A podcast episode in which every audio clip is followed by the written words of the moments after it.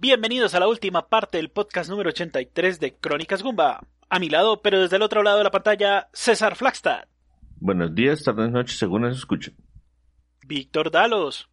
Ay, ¿cómo saluda César? Un saludo para todos. Jaja. ¿Y quién les habla? Sergio Vargas, Segan 81 Co. El cantante. El día de hoy yo traigo juego y cierro este podcast 83 con un jueguito que tenía en mi reserva desde hace algún tiempo y del que quería hablar eh, aprovechando que logré conseguir una versión física Shovel Knight Treasure Trove y los voy a dejar escuchando Strike the Earth, que es la canción principal.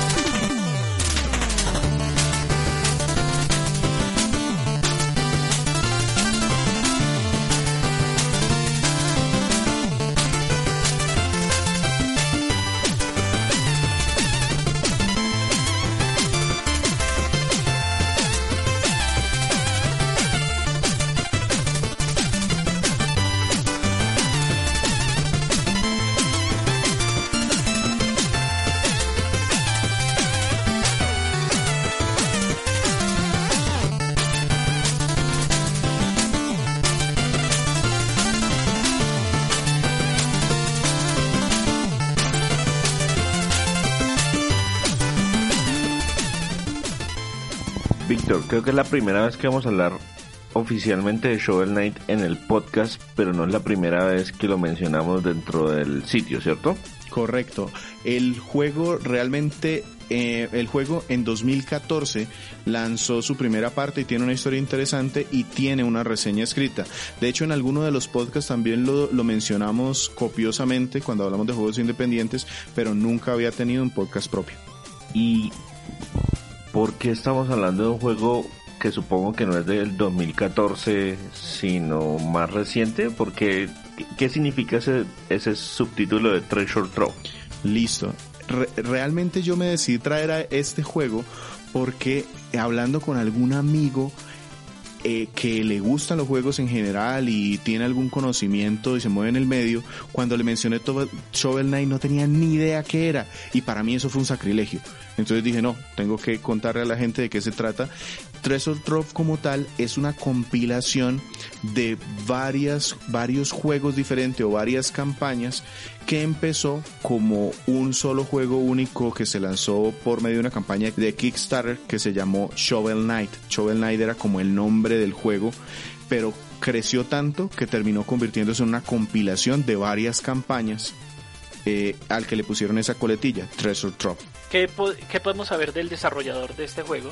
Bueno, entonces el desarrollador es Club, eh, Club Games, es un desarrollador independiente. Como, había, como les había dicho, bueno, yo aquí traigo dos cositas en realidad para contarles antes de hablar del juego en sí. Eh, no les he dicho ni, ni siquiera qué tipo de juego es. Es un juego de acción y plataformas inspirado en los clásicos de 8 bits como Mega Man, DuckTales, Castlevania, Ninja Gaiden y Mario. Y que mm, tuvo un lanzamiento por digamos que por parciales, por capítulos, y en 2019 ya salió la versión completa en formato físico, con la coletilla aquí de, de- del tesoro, pues de Treasure Trove. Eh, esa versión física salió en PlayStation 4, Xbox One y Nintendo Switch, aunque también el juego está disponible en PC y originalmente se lanzó en Nintendo 3DS, Nintendo Wii U y PlayStation Vita. O sea que este juego, el foco de este juego eran primero las consolas portátiles. No, no porque Wii U estuvo dentro de su campaña, fue más bien un espaldarazo que le, le brindó Nintendo y es que la historia del desarrollo es bastante, es bastante interesante. Les, les traigo un extracto pequeñito de un libro que se llama Blood, Sweat and Pixels, escrito por Jackson Schreier, y hay un capítulo dedicado a Yacht Club Games y Shovel Knight. Este Yacht Club Games es un estudio californiano conformado por varios trabajadores o ex trabajadores de Way Forward.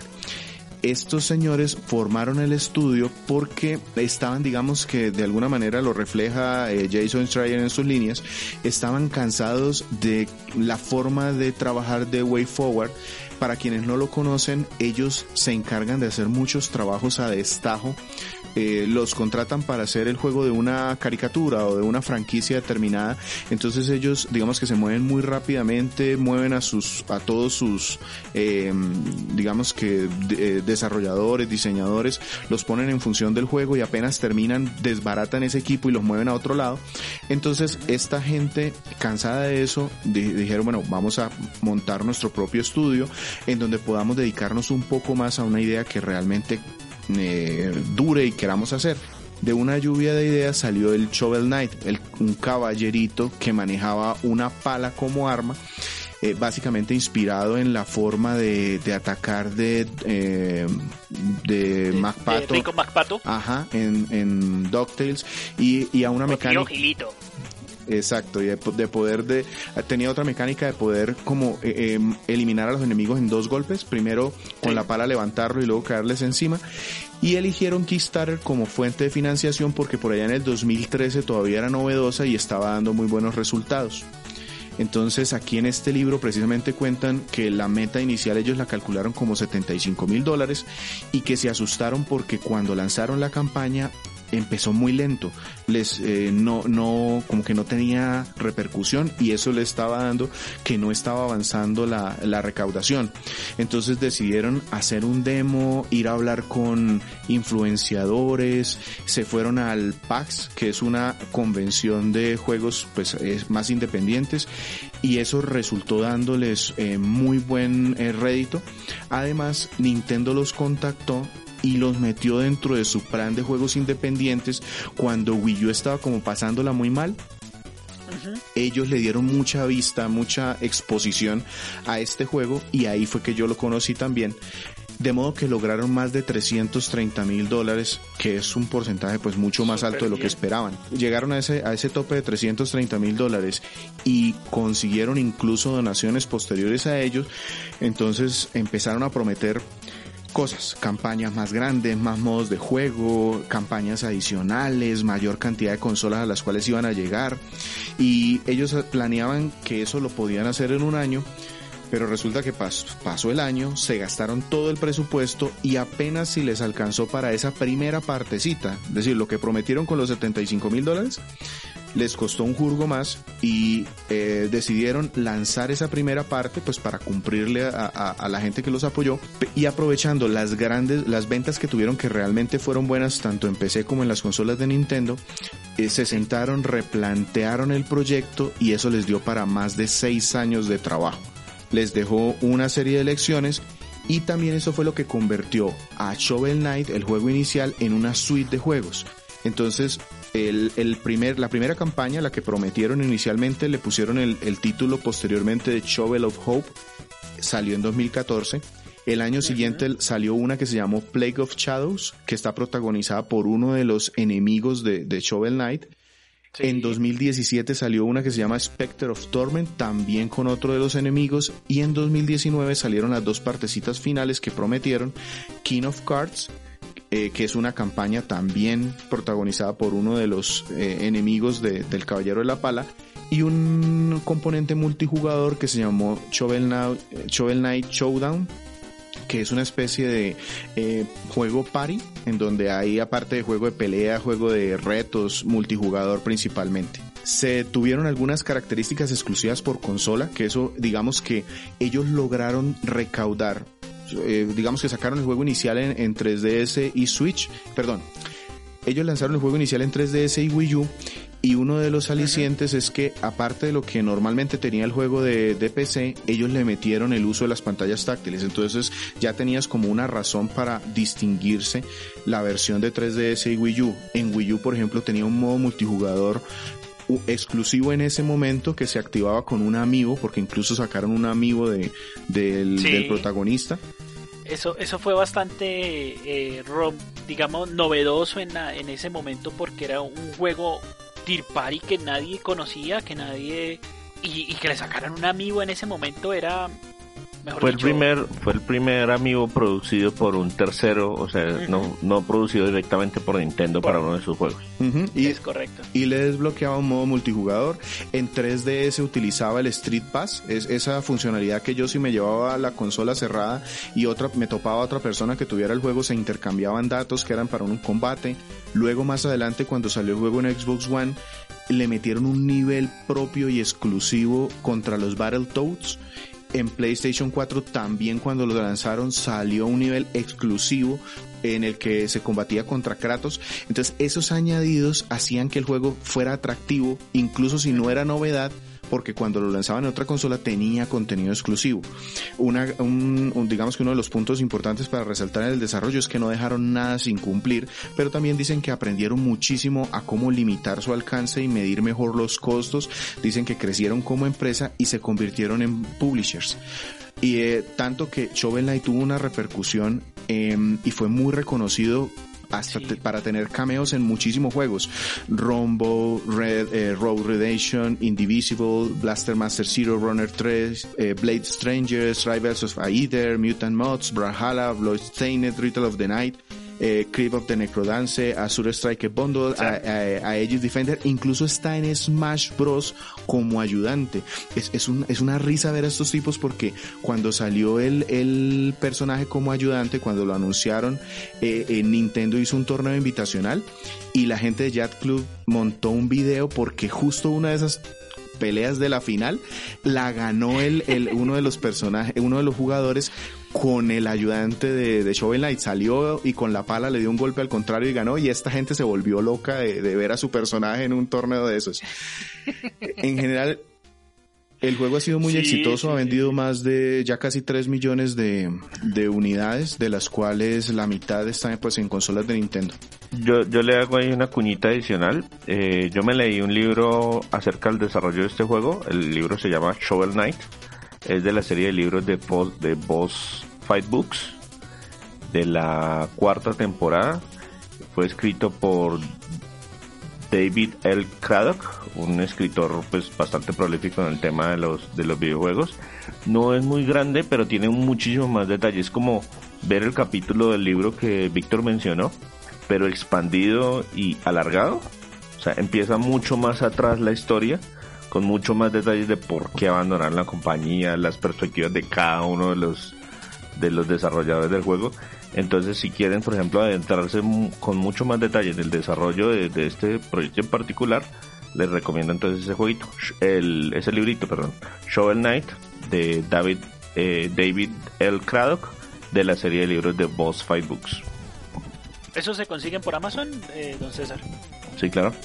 Entonces, don Víctor, eh, estábamos hablando del tema de que este personaje como un Tirpari rompió en, el mercado.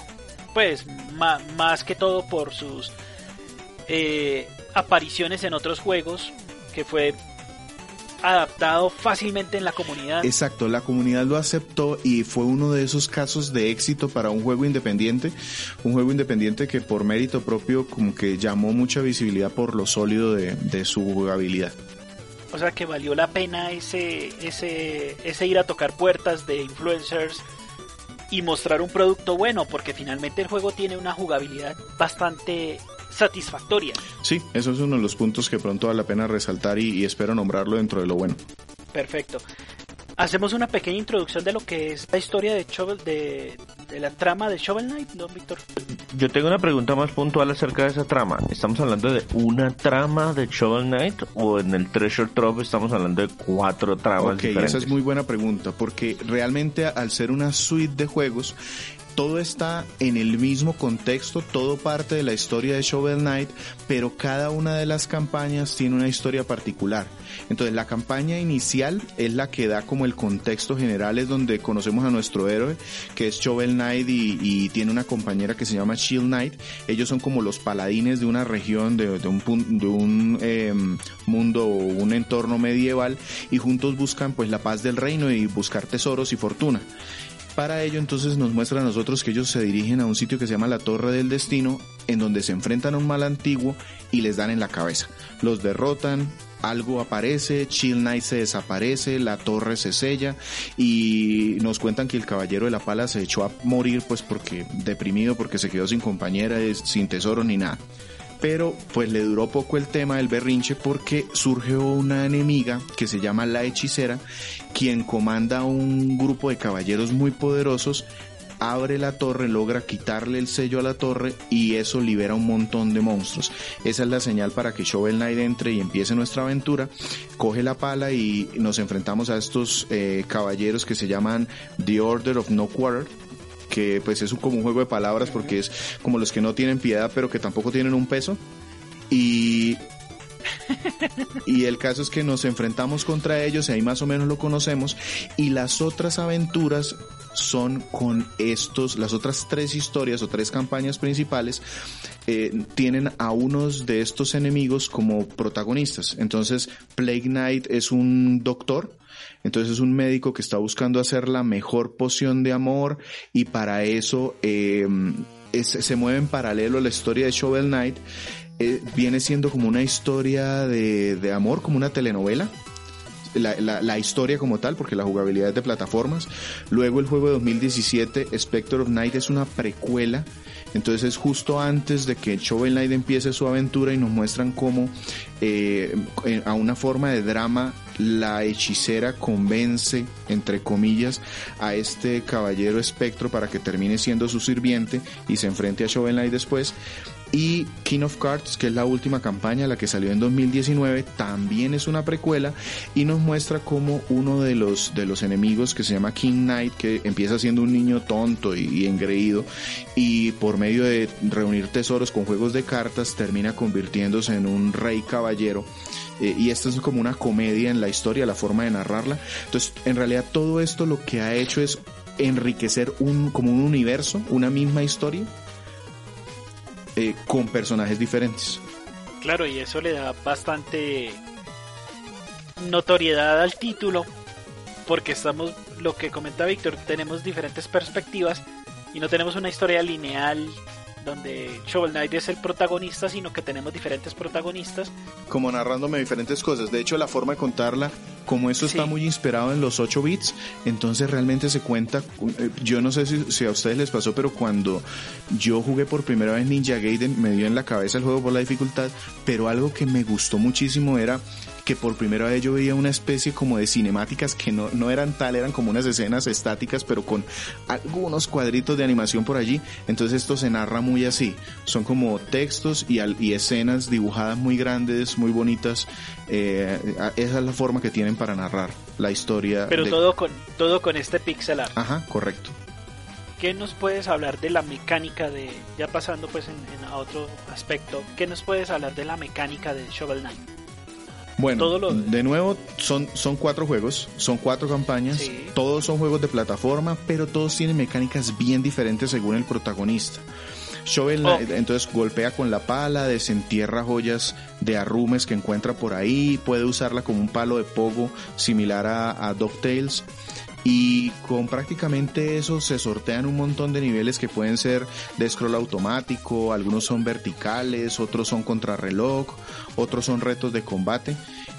El, personaje, por ejemplo, hablando de Shovel Knight y de todos los otros, pueden mejorar su vida, comprar equipo para mejorar el ataque o la defensa y tienen algún sistema que le permite ganar hechizos eh, muy parecido a las armas secundarias que uno consigue en Castlevania. Y los otros protagonistas lo que varían es como su mecánica básica. Entonces, por ejemplo, Plague Knight no tiene una pala. En lugar de eso, él lanza pociones y, es como si fueran disparos a distancia. El tema es que estas pociones rebotan y, y puede usarlas en alguna forma, como por ejemplo hacerlas estallar justo debajo de él para ganar altura como para ganar un salto por la explosión. Specter Knight entonces pelea con la hoz en lugar de la pala y, los ataques son más poderosos y amplios, pero él no puede saltar muy alto, entonces aquí cambia la jugabilidad a que en lugar de dar los saltos altos de Shovel Knight y de rebotar en los enemigos, con, como si fuera un palo, eh, Specter Knight lo que hace es como que se enganchara con la hoz de determinados puntos y eso le permite hacer un salto dirigido en el aire Eso después lo veríamos en, Celeste. En Celeste hay unos saltos dirigidos, se hace muy parecido. Y King Knight se me parece como a los juegos de Wario, en donde él carga para hacer una tracleada y cuando le pega al enemigo eso como que lo hace rebotar. Entonces él tampoco salta muy alto, pero juega con esa mecánica de eh, saltar, pegar con el hombro para rebotar. Básicamente eso es lo que cambia. Todos los juegos cuentan con un mapa entonces uno eh, muy parecido a los de Super Mario Bros. 3. Y, y, yo aquí hago las comparaciones porque es que se nota muchísimo la, la inspiración. Entonces lo que ellos hicieron fue como coger partecitas de muchos de esos juegos famosos de los 8 bits y, y unirlo todo en un gran juego. Entonces hay, eh, eh, en esos mapitas aparecen a veces enemigos especiales o yo puedo elegir por qué ruta llegar al final. Eh, los niveles de Shovel Knight y Plague Knight son de hecho muy parecidos. Ya los de Specter Knight son más lineales, más enfocados al combate. Y King Knight, King Knight los niveles son más abiertos, hay más opciones e incluso tiene una mecánica ahí metida como si fuera un juego de cartas coleccionable que es totalmente opcional, pero si uno quiere eh, le sirve un montón porque uno con eso puede ganar dinero y con el dinero irse a comprar eh, las mejoras del personaje, la armadura o los poderes, eh, los hechizos pues adicionales. Ah, súper bueno. Sí, todos los juegos cuentan con buenos jefes de nivel, cada nivel pues tiene jefes intermedios y jefes finales y muchos hacen referencia también a otros juegos clásicos, yo, yo lo sentí mucho como los jefes de Mega Man. Entonces, en King, incluso en King of Cards hay un enemigo que es igualitico a, a Sigma de Mega Man X. Y hay algunos otros jefes que se ven como esos enemigos de contra, esos que lo obligaban a uno a estar escalando porque si no se lo comían por debajo. Ah, ok.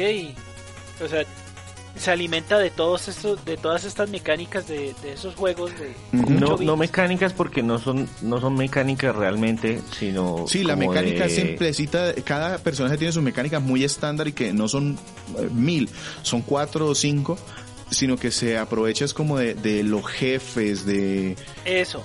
Se inspira en las, en los, en otros juegos viejos para, pues para cultivar también el factor nostalgia en parte. Clásicos, clásicos, ingeniero. No viejos, clásicos. Vintage. Ajá, eso, exacto. Eh, por último, Showdown sí es un juego multijugador local, de hecho lo compara, dicen es el Smash Bros de, de Shovel Knight, pero en realidad no, no, no se parece mucho porque tiene un modo que es de recolectar gemas, otro modo que de acabar la vida de los contrarios, hay uno que es sobrevivir los riesgos del escenario, incluso hay un nivel de carreras. Y este juego es supremamente rico porque tiene, empieza uno con nueve personajes iniciales, todos con sus propias armas, por ejemplo los cuatro personajes personajes principales de estas campañas están ahí metidos con todas sus armas principales y secundarias y aparte uno va desbloqueando más de los personajes que se van encontrando en el juego y llegan a tener hasta 20.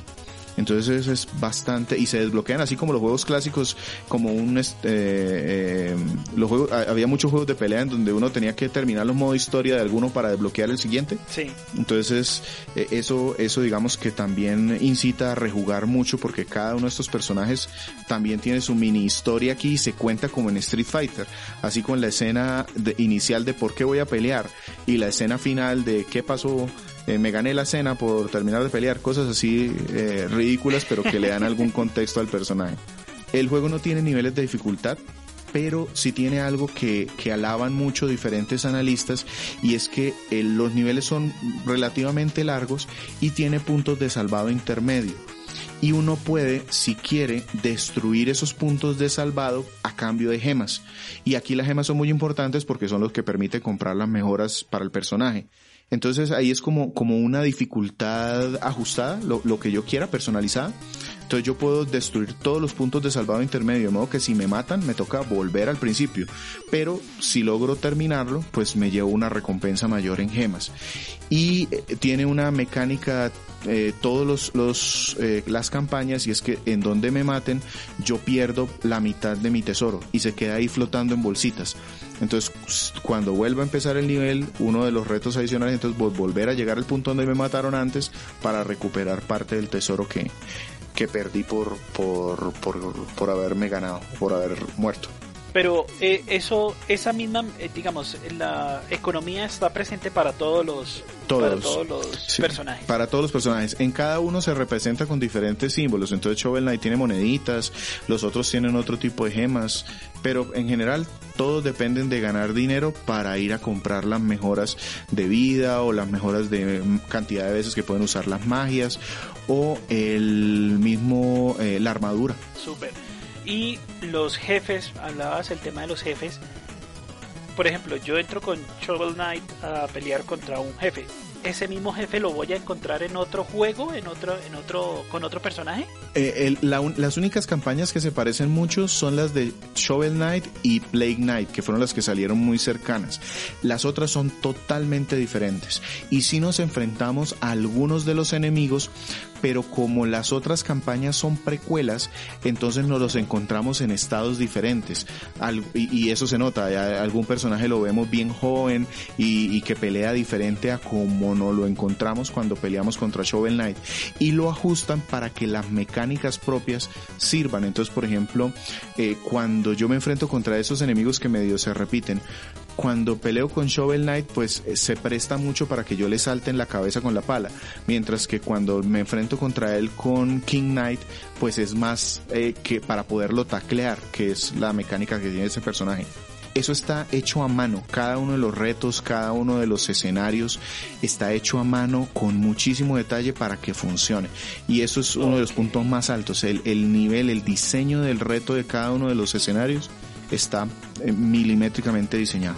Aquí no fue un, aquí no fue, tenemos una plantilla y y cambiemos el cambiemos la forma, pero el fondo sigue siendo lo mismo. No. Sino que acá sí se dedicaron, oiga, este jefe se movía de esta manera para este personaje. Venga, vamos a sacar un juego nuevo, entonces pensemos en nuevos movimientos, pensemos en, nuevas formas de que este jefe tenga sorprenda por lo menos al jugador. Correcto. O sea que es un juego que motiva a pensar y a reaccionar diferente en cada uno de los aspectos. Correcto, dependiendo de con quién lo enfrentemos, se siente como un juego diferente, teniendo mucho en común. Es decir, no deja de ser un juego de plataformas y acción, pero el, el, simple hecho de cambiar el personaje y que de rediseñaran todo el mapa se nota, se nota mucho. Yo recuerdo una mecánica que no hemos mencionado y es el tema de la pesca. sí, eh, eh, tiene, tiene algunos temas secundarios que son opcionales también. hay un, por algún motivo hay un eh, ser que todo el mundo alaba aquí que es un pescado gigantesco rojo y resulta que él me ofrece en algunos puntos una caña de pescar y Shovel Knight puede pararse en algunos puntos que le parezca sospechoso y sacar tesoros con la caña de pescar. Entonces es un juego muy simplecito, es, es, es, anecdótico nada más, pero sí, este juego está lleno, lleno de detalles de ese estilo. Listo, Víctor. Entonces, eh, uno de los aspectos que ya nos ha mencionado varias veces es el tema de la inspiración en los 8 bits y que los juegos vintage, a los que disfrutamos cuando estábamos, digamos que, muy, muy chicos, para que no sonar muy, muy viejos. Entonces, eso también se ve reflejado en el, en el arte del juego, ¿cierto? En la parte gráfica. Sí, completamente pixel art. Los gráficos imitan mucho a lo que se vio por allá en los 80s y los 90 del siglo pasado. Y, y, realmente pues esto, si bien lo imita, no, sin duda que no lo podía mover una, una NES o una Master System de la época porque tiene muchos detalles que no podían hacer esas consolas, brillos, múltiples enemigos, personajes gigantescos. Para los que jugamos en esa época, cuando había un enemigo muy gigante uno se daba cuenta que realmente eso era como algo dibujado en el fondo y la interacción era como con punticos muy específicos. Aquí no, aquí, aquí sí son sprites gigantescos, hay movimientos en varios planos que, que la Nintendo original sí tenía algunos juegos que usaban ese tema parallax, pero aquí pues abusan de eso porque lo pueden hacer. Entonces eso es algo que también se agradece, es decir, no quisieron hacer un juego de NES, quisieron hacer un juego inspirado pero utilizando técnicas modernas.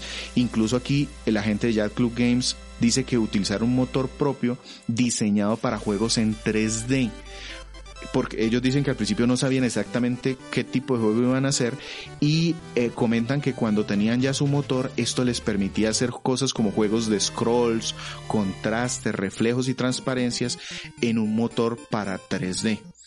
Los personajes aparte tienen una, muchísimas animaciones para cada uno de los ataques, cuando se quedan quietos, tienen mucha personalidad. Entonces, por ejemplo, el King Knight tiene una habilidad que si uno lo deja quieto y él está bajito en vida, el berraco se pone a llorar y por llorar le llegan corazoncitos para rellenarle la vida. O el Specter Knight siempre se ve así todo melancólico, como mirando al horizonte, pensando en su vida pasada.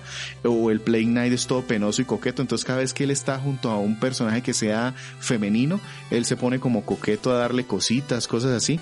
Y el Shovel Knight es el típico héroe, o sea, el, el, el, que, levanta la pala para celebrar y siempre está buscando qué comer. Eh, eh, eh, y eso se, se aprecia muy bien en 8 bits, en, en, en una estética muy pixelar.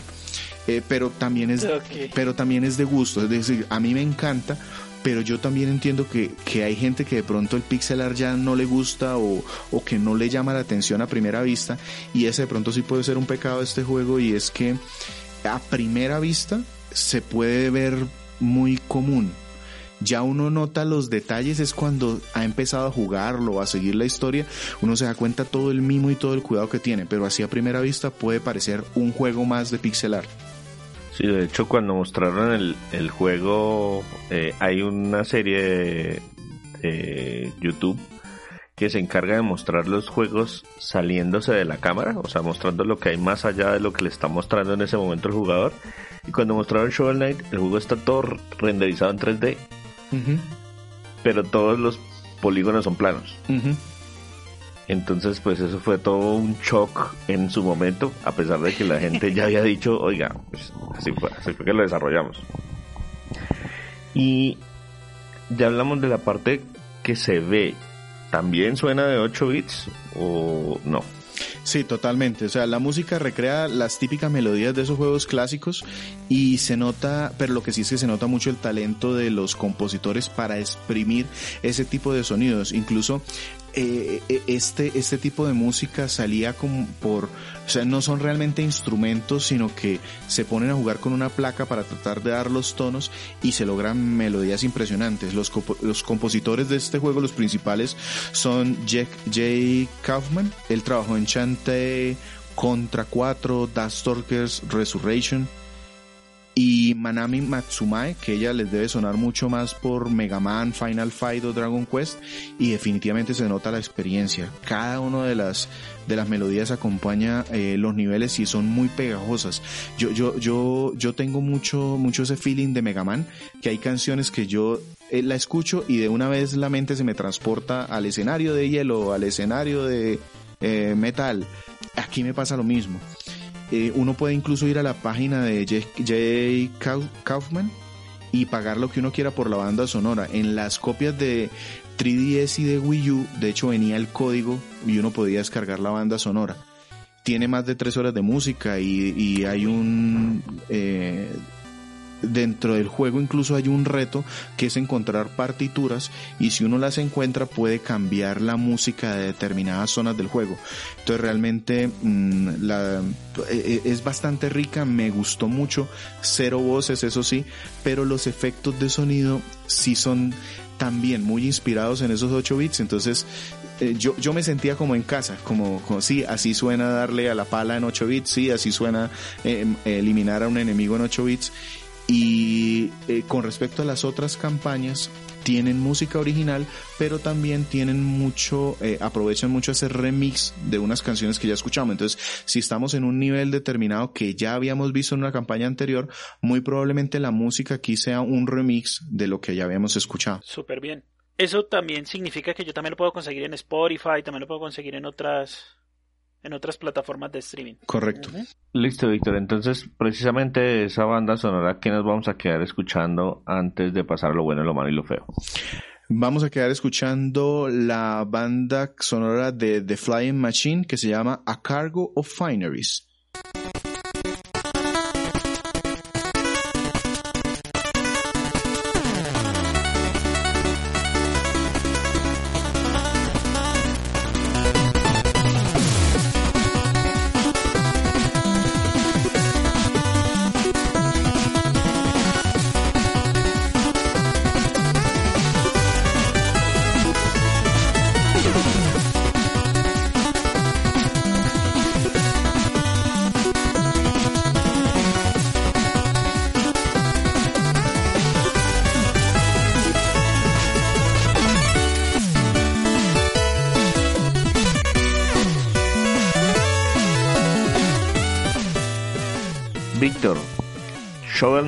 Treasure Trove, que en realidad no es un juego de acción y plataforma, sino cuatro juegos de acción y plataforma y uno como de combates. Ajá. que se fue publicando, digamos, fraccionado desde el 2014 en su versión original hasta tener la versión completa en el 2019, que está disponible en muchas plataformas, porque incluso si ustedes compran la versión original que solamente traía la primera parte, los, las nuevas campañas se han ido liberando de manera gratuita. Entonces, si de pronto tienen el juego por allá viejito en Wii U y lo meten en la consola y lo dejan actualizar, van a tener la versión completa. ¿Qué es lo bueno de este título? Ok, yo tengo varias cosas buenas. Entre las que más me gustaron, los aspectos artísticos retro se sienten retro, pero no se sienten viejos. Eh, de, de los aspectos técnicos, la música, por ejemplo, fue la que más me gustó. Para mí, excelente. Hay otro es la jugabilidad, es enviciador, es un juego divertido, retador, incluso permite personalizar el reto y la recompensa con este tema de los puntos intermedios y tanto los niveles de combate como los de plataforma se nota que están diseñados em, artesanalmente y son de un nivel altísimo. A, a mí me gustan este tipo de juegos retro y, y este yo lo resalto por encima de muchísimos otros que hay. Con el tema de la, de la dificultad, precisamente el juego es no es difícil, eh, es retador por momentos, pero igual se siente que se puede seguir Sí, progresando. Correcto. porque no es como no es como ese throwback es de "Hey, devolvámonos a que el juego es imposible y me quedé bloqueado en ese nivel no eso tampoco pasa aquí Correcto, es divertido por eso mismo. Es retador, pero es divertido. Otro tema que me gustó mucho es que la exploración en este juego es muy satisfactoria. Eh, entonces hay muchas desviaciones del nivel principal y si tú logras llegar a ellas te dan un reto de plataformeo que te da una buena recompensa.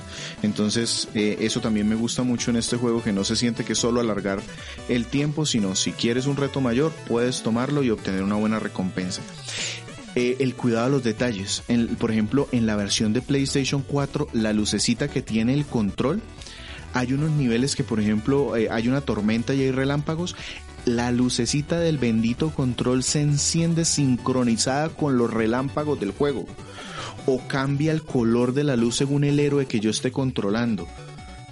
En, aparte, pues en PlayStation 4 tiene la pelea contra el Kratos antiguo. En Xbox One, el nivel de Battletoads que les decía es un nivel de Battletoads. Ellos copia, eh, digamos que tomaron inspiración en la música, eh, incluso hasta el menú de pausa. Cuando uno pausa el juego, eso suena de una forma determinada. Aquí suena igualito.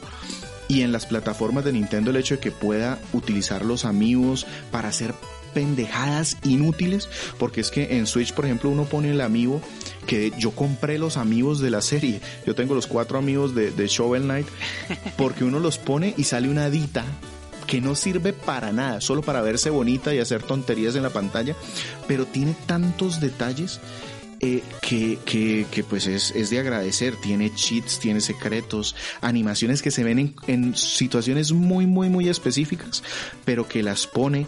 Hay comentarios y bromas en, en las conversaciones sobre las compañías de juegos, en muchos NPC que hablan del mundo y de la relación entre ellos, que, que eh, se, se gastaron un diálogo de texto por allá que te explica un tema antiguo de otro de los personajes que está por ahí, que probablemente lo vean eh, dos personas de todos los que han jugado el juego porque es muy específico, pero ellos lo metieron. La cantidad de contenido también, es decir, eh, este, este paquete, esta suite de juegos expande el background de todo, da, da retos diferentes y que si bien yo siento que este juego es un caso de, de, calidad sobre cantidad, pero aparte de eso, la cantidad está. Hay muchísimas cosas. Eso como lo bueno. Bien, ¿cuál sería el aspecto negativo o malo que le encontraste a este pack? Hay uno que, que realmente le pega mucho y es el tiempo para lanzar el paquete completo. Lo hice, yo, sé que eso, y ellos lo dicen abiertamente, que lo hicieron eh, para no aplicar crush o explotación a su personal. Pero eso también hizo que el juego perdiera mucha vigencia, porque hizo mucho ruido en el 2014 y el hecho de que tuvieses que esperar hasta el 2019 para poder tener la versión física completa es un montón, es muchísimo. Y eso le, le restó mucho impacto al juego. Ok, ¿algún otro aspecto negativo? Mm, como malo no, pero sí tengo varias cositas feas. Son pequeñitas, pero están.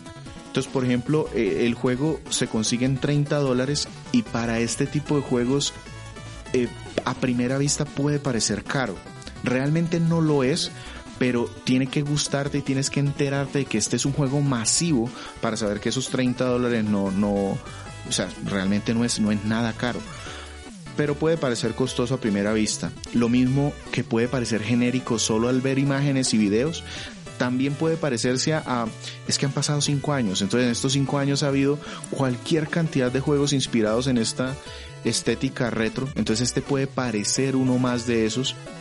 Eh, otra cosa que a mí no me gustó mucho fue la campaña de Plague Knight, esa segunda que sacaron, porque esta sí repite muchos de los niveles del de la primera. Entonces eh, se siente un poquito difícil y repetitiva porque pues ya está aprovechando mucho de lo que hizo el otro. Las otras dos sí son completamente nuevas y totalmente rediseñadas. Eh, hay otro tema, yo les conté que cada uno de estos personajes gana unas magias que sirven como armas secundarias. Eh, algunos de los personajes le llaman el sistema de reliquias y es muy interesante, pero también es totalmente, hay, algunas que son totalmente opcionales. Entonces uno va y se gasta el dinero en una de estas magias que no son baratas, es decir, le ha tocado a uno recolectar el dinero y resulta que se utiliza en circunstancias muy específicas, muy poquito. Shovel Knight tiene un cuerno que yo creo que no lo usé sino una vez en toda la campaña. Y, pues eso pues le quita, le quita mucho, mucho impacto. Y una cosita que ya sí es muy personal para terminar lo feo y es que en las consolas de Nintendo, si bien salió primero en ellas, ellos no adaptaron el sistema o el esquema de botones de Nintendo. Para quienes pues, juegan en, las dos consolas, en, digamos que en la Xbox One y, PlayStation, eh, normalmente los botones de aceptar, es decir, entrar a un reto, están ubicados en la parte de abajo. El X o el A, en el caso de, de Xbox o de PlayStation, está en la parte de abajo. En Nintendo siempre ha sido el botón del lado derecho. Eh, aquí no hicieron cambio. Entonces uno entra en las consolas de Nintendo con el botón B y eso se siente un poquito raro porque yo juego en las dos y yo ya tengo como que cruzados los cables. Yo ya sé que si estoy jugando con mi control de Xbox, ya sé con cuáles acepto y con cuáles me devuelvo. Cuando me voy a las consolas de Nintendo, yo también sé eso. Entonces, a, mí eso aquí me, me causaba un poquito de confusión, pero eso es una cosa mínima, por lo pongo como feo. Es un tema más de memoria muscular que ya, ya el cerebro de Víctor se atrofió, entonces ya no podemos hacer el cambio rápidamente y quedó ahí como lo feo. Eh, Víctor, creo que no mencionamos la longitud de cada campaña.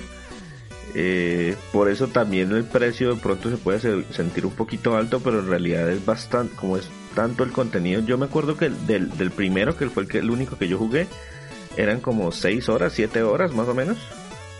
Y ya se sentía un juego completo. Sí, totalmente.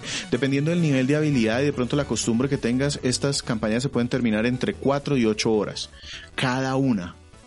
Entonces estamos aquí hablando de que juego de plataformas que fácilmente te puede durar 30 horas, eh, con un juego multijugador que también te puede durar muchísimo más. Yo no lo he terminado. Yo terminé las cuatro campañas iniciales y de hecho las fui jugando a medida que fueron saliendo. Entonces realmente yo, yo, yo he sabido de Shovel Knight, todos los años me juego algo de Shovel Knight, desde el 2014. Entonces realmente pues por 15 dólares que fue lo que yo pagué con Wii U, para decirles, o sea, eh, yo este juego lo compré originalmente digital en Wii U porque me llamó la atención cuando sacaron la campaña. Luego compré la versión física en 3DS. Luego lo compré en PC y en 2019, eh, no, perdón, en 2020, ahorita al, al principio de, del año, compré la versión completa en Nintendo Switch y me compré los benditos amigos porque pues realmente para mí vale y cuando yo pagué esos 15 dólares en Wii U y empecé a jugarlo todo, yo dije, yo estoy robando a la gente de Jab Club Games, venga, les voy a comprar otra cosa porque eso es lo que ustedes me están dando es mucho. Listo, Víctor. Entonces, para cerrar ya ¿qué nos diría el juez Gumba? Y si tenemos que darle una calificación, ¿qué calificación le daríamos? Bueno, entonces eh, la, la, recomendación para las personas que les gustan los juegos de plataforma y juegos clásicos, este es un juego indispensable, o sea, indispensable en la consola que tenga, porque está en todas, PlayStation 4, Xbox One, PC, PlayStation Vita, Nintendo 3DS, Wii U, Nintendo Switch, en, en todas está. Entonces, en la consola que tenga, si le gustan los juegos de plataforma y los juegos clásicos, es indispensable. Ya si no te gustan ese tipo de juegos, de todas formas alcanza a ser un juego comprable. Esos 30 dólares los vale sin duda. Si le tengo que poner una calificación, para mí es un sólido 9. Digamos que los aspectos malos y, feos que tiene, eh, pues sí le bajan algo, pero, pero es un juego redondo.